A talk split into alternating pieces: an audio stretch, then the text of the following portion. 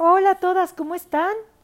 Otro episodio más de Enfermas de Belleza y nuestro tema el día de hoy es un tema interesantísimo, es un tema preocupante, alarmante, interesante, un tema que yo padecí eh, muchísimos años, bulimia.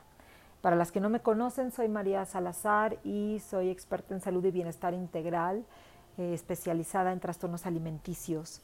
Y el día de hoy ayudo a las mujeres de todas las edades a poder sanar la obsesión por la perfección física que nos lleva a enfermedades en las cuales podemos dejar la vida ahí, en el intento de pertenecer, tratar de fit in y mi trabajo es ayudarte y guiarte a que no es necesario y mucho menos dejar la vida en ello.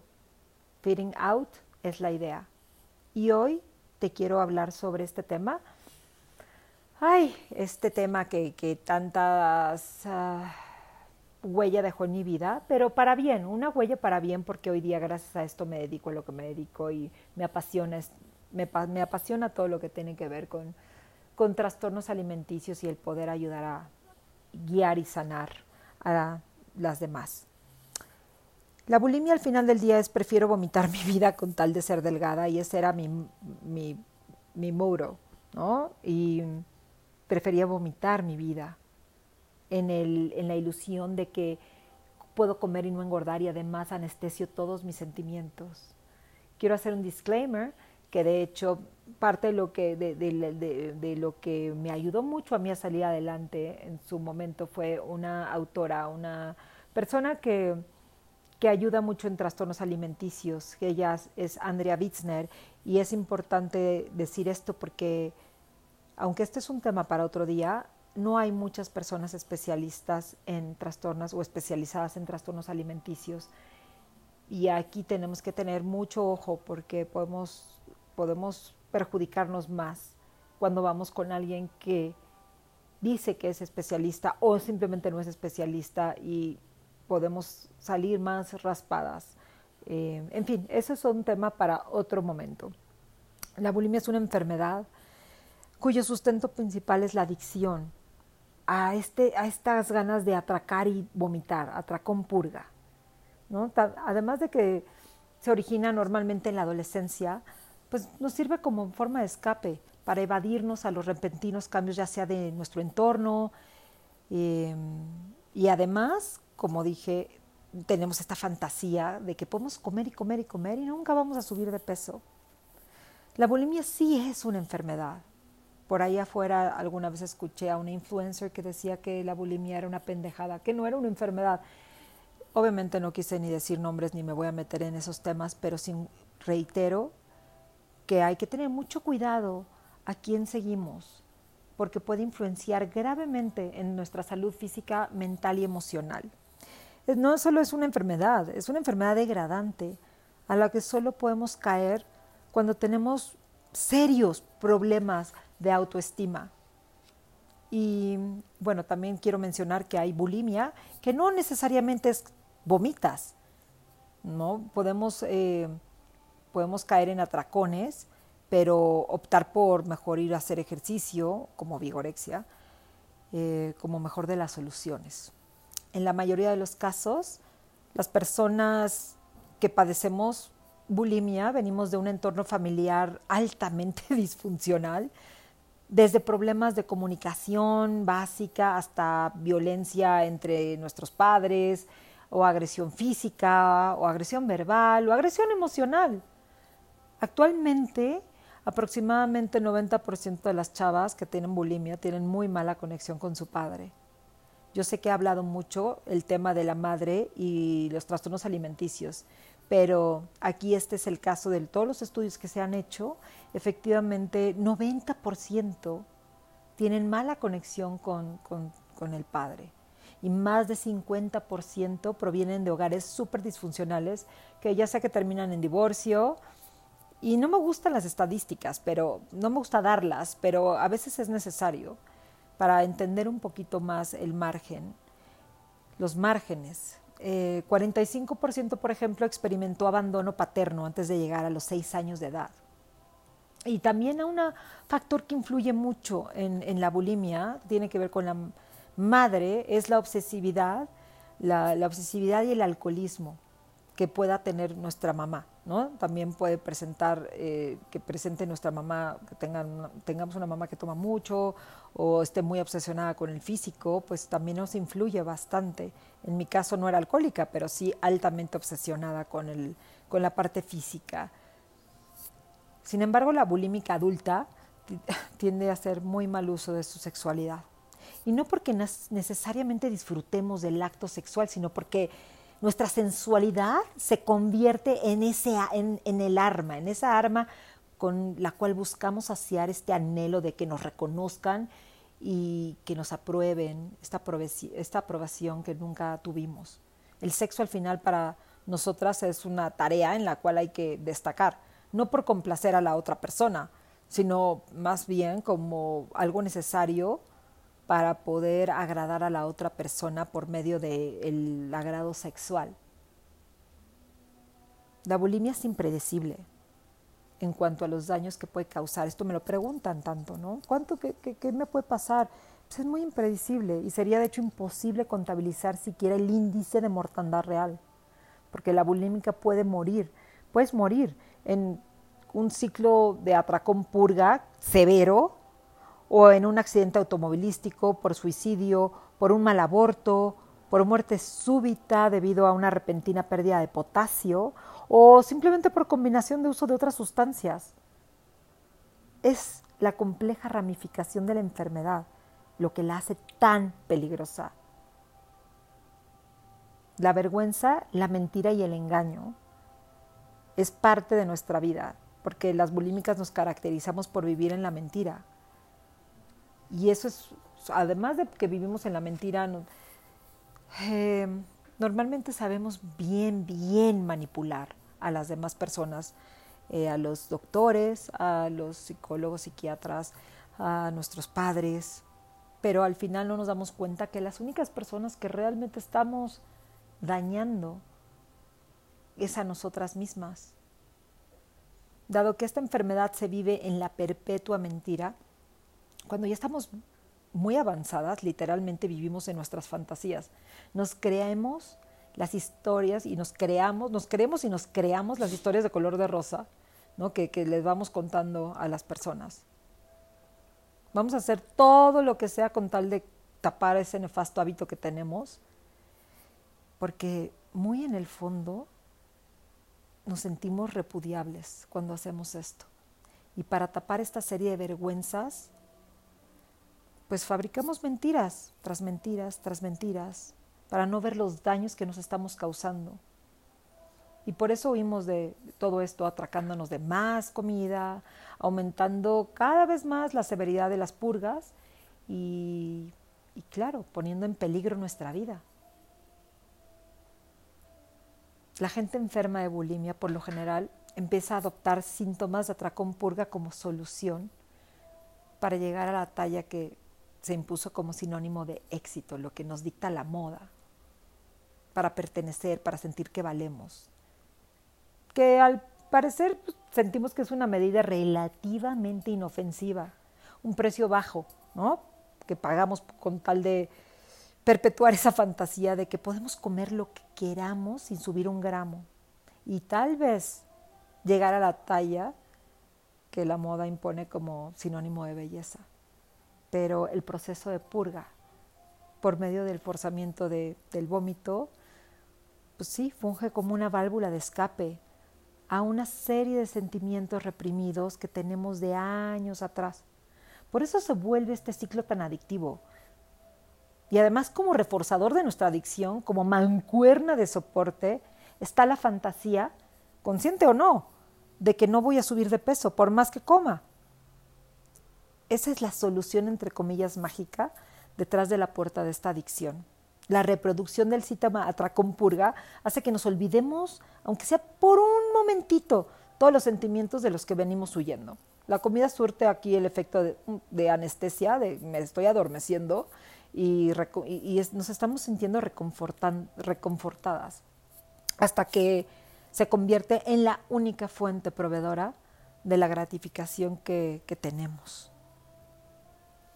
Y sí, es relevante mencionar que comer y el placer anestesiante de ninguna manera significan que la comida la estemos disfrutando. No, nada, no, nada en absoluto. No, nada.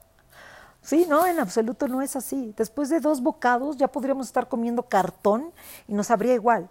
O sea, realmente el alivio no reside en la comida, sino en la cobija emocional en la que ésta se convierte. No hay placer, hay evasión, nada más, aunque nos queramos contar lo contrario de, qué bárbara, cómo estoy disfrutando esta comida. Eh, no. La influencia de la propagación como un objeto sexual en los medios, hoy día, bueno, hoy día, como de hace muchos años ya, o sea, le podríamos decir, el American Dream y todo lo demás tiene un impacto directo en esta enfermedad. Al final, pues sí, lo he dicho muchas veces, el vómito es un acto catártico, el cual nos proporciona una sensación de alivio y de, liberación, debido a que la de verdadera adicción está en el alivio proporcionado cuando vomitamos. Realmente el atracón es nada más como la avenida para llegar a esa, entre comillas, paz, a esa catarsis emocional, para todos los sentimientos de los que al final venimos huyendo desde años atrás. Por eso hago tanto hincapié que esta, el tratamiento es multidisciplinario. No nos pueden llevar al nutriólogo o nada, o nada más al psicólogo o al doctor. Es una enfermedad física, mental, emocional y espiritual. La enfermedad puede llegar a ser aterradora cuando se ve claramente que lo único que importa es cómo comer para poder después vomitar. O sea, de, alguna manera mi agenda estaba planificada alrededor de las oportunidades para satisfacer esta adicción. Nos volvemos presas, presas de nuestra propia adicción. Cuando, somos, cuando estamos en, este ciclo, eh, bueno, cuando estamos, sí, en el ciclo más, eh, ¿cómo puedo decir? Más, más en, el alto, cuando estamos muy, muy en el ciclo Tracón-Purga a un nivel serio, realmente nuestra gran necesidad viene siendo de ser querida por los demás. Queremos ser popular. Popular, ser populares es algo que no solo deseamos, sino es crucial. Hay una gran preocupación por saber cómo nos ven, y sobre todo cómo nos ve el sexo opuesto. Y el tener pegue, uff, se convierte en algo crucial en nuestra vida. El, entendiendo el proceso de raciocinio de una bulímica, híjole, es muy complejo, es errático por naturaleza. Mentalmente, la bulímica va brincando del buen al mal humor todo el día prácticamente dado que los cambios en los niveles de serotonina sufren fluctuaciones acentuadas y que luego la sobredosis de los azúcares que nos comemos nos los van a disparar. Sería casi imposible que una bulímica pudiera contestar cómo se siente en realidad. Esa es en sí la esencia del problema, la presencia de todos los sentimientos acumulados y reprimidos explotando cada vez más fuera de control.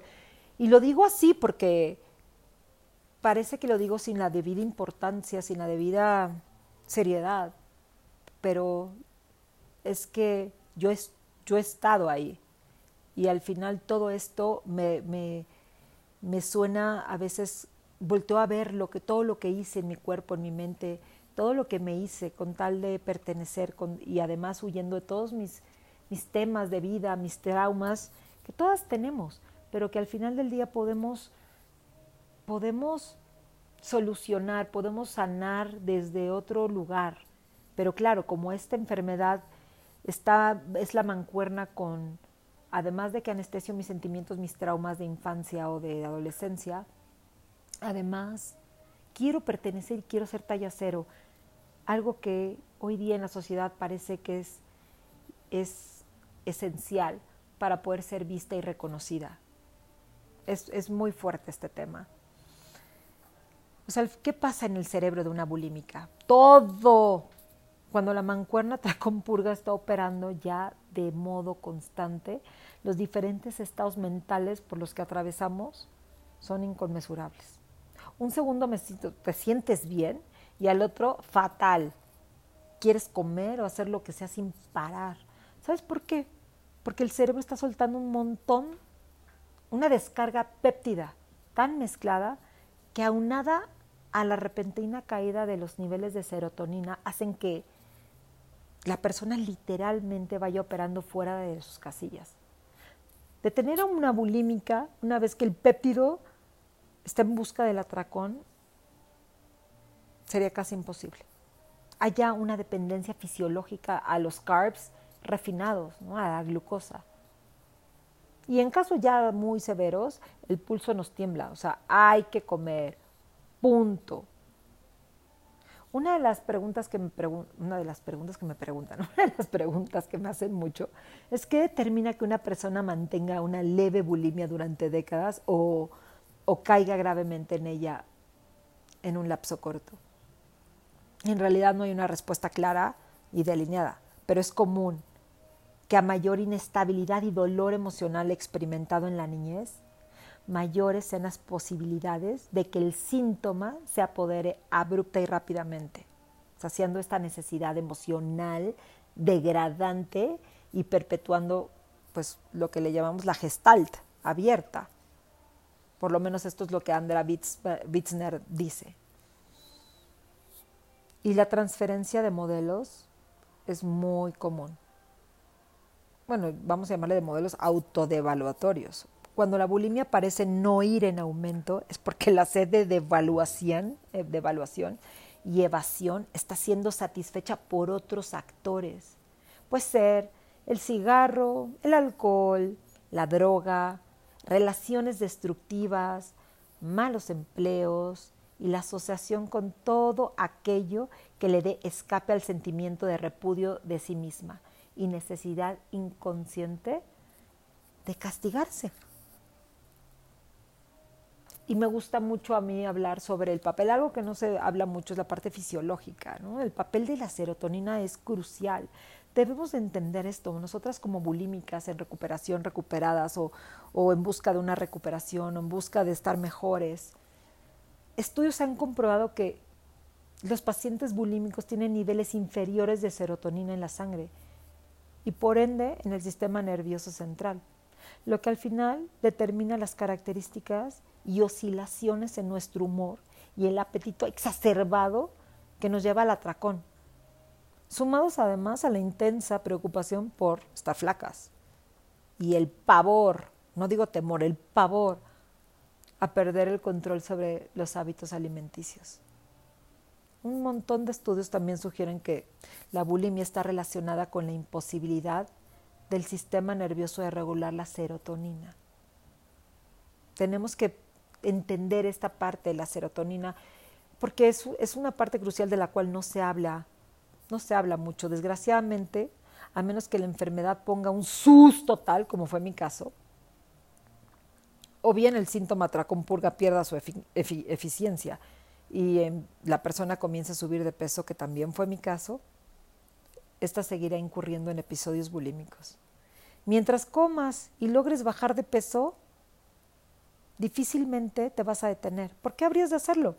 O sea, mientras al final tu esófago siga aguantando y sigas entrando en la talla deseada, pues vas a seguir haciéndolo, vas a seguir vomitando como solución o vas a seguir usando laxantes, diuréticos y ejercicio en extremo como método de apoyo, sin darte cuenta de que estás cada vez más, em, estás reafirmando, reafirmando esta adicción, esta enfermedad. Tenemos que tener mucha conciencia en lo que nos estamos haciendo, porque por todo esto que mencioné, pues ¿por qué, por qué lo querrías dejar si no, si no sabes bien lo que está pasando? Causas, muchas me preguntan, ¿no? ¿Cuáles son las causas? ¿Por qué caí en la bulimia? Bueno, pues voy a hablar de las causas más mencionadas. La falta de autoestima, sin duda, es para mí la primera problemas de adaptación o cambios repentinos de entorno también puede ser el temor neurótico a que seamos rechazadas, sobre todo por el sexo opuesto. Ya había mencionado que provenir de hogares disfuncionales, ya sea de papás divorciados, tener una mala relación con el padre, también influye mucho. Tener padres ausentes, ¿no? ya, fuera, ya, ya sea físicamente por algún problema de enfermedad o muerte o adicción una predisposición fisiológica a la dependencia de carbs refinados también. Presencia de alcoholismo o, u obesidad, en ocasiones depresión crónica por el lado materno también. O es que también pudimos llegar a tener pérdida de peso que empezamos, iniciamos con dietas de hambre y perdimos mucho peso repentinamente, luego lo recuperamos y entonces no, válgame Dios, ¿Cómo? Entonces recurrimos al vómito para sostener una dieta que exige, entre comillas, disciplina. Eso es lo que hacen las dietas restrictivas y lo que desgraciadamente muchos nutriólogos todavía no entienden. Por eso hago tanto hincapié, tengan mucho cuidado con la autoridad de salud a la que van a ver. Por autoridad de salud me estoy hablando de nutriólogas y más con las que dicen que están especializadas en trastornos alimenticios. Pero aunque no tengas un trastorno alimenticio, muchas de las dietas, muchas de las dietas que te imponen, conteo de calorías, restricciones, es lo que al final acabamos, eh, acaba haciendo que caigamos en un trastorno así de fuerte. Y las consecuencias físicas, además de la depresión que se va dando paulatina o repentinamente, y, o la muerte por causa directa o indirecta, estos son otros de los daños más comunes. Indigestión crónica, vamos a tener también inflamación de ganglios mandibulares, la cara se nos ve hinchada, a mí se me, yo te parecía, tenía un cuerpo de palito y una cara de paleta, porque mis cachetes eran súper inflamados, mis manos y mis pies también estaban hinchados. Ruptura estomacal, ¿no? por la extensión tan rápida que el estómago experimenta durante el atracón infecciones urinarias también, fallo renal o fallo intestinal, esofagitis, desde el, o sea, te puedes desgarrar o hasta rupturas, hernias yatales, en fin, el problema es que hasta que no nos pasa algo severo como mencionó antes, un susto tremendo y o ya nos surge efecto el atracón purga y empezamos de hecho a engordar en lugar de enflacar, es solo cuando paramos. Ese fue mi caso. Yo paré porque definitivamente vomitaba, vomitaba y yo ya no enflacaba. Al contrario, me empecé a hinchar, empecé a engordar y además me pegó un susto tremendo porque acabé en el hospital por falta de nutrientes y minerales y gracias a eso, potasio, electrolitos, en fin, gracias a eso fue que dije, me voy a morir y además gorda. Qué feo que lo diga, pero esta es la realidad y esto fue lo que a mí hizo que yo parara de, de estar vomitando y y que yo dijera, eh, al final fue una conciencia, gané conciencia, yo puedo decirte hoy que en su momento fue más por la parte de vanidad, de que además normalmente las bulímicas cuando ya no surge efecto el atracón purga y para bajar de peso, sin embargo empiezas a hincharte y a engordar, yo justo lo hacía para, pues, como todas, ¿no? Para no engordar, y para seguir bajando de peso. Y cuando esto ya no surgió efecto, dije, no me quiero morir. Pero eso fue lo que detonó en mí las ganas de recuperarme. Y para cada quien va a ser diferente. Por eso hago tanto hincapié en que los trastornos alimenticios, bulimia, anorexia, comedora compulsiva, son muy personales y muy complejos.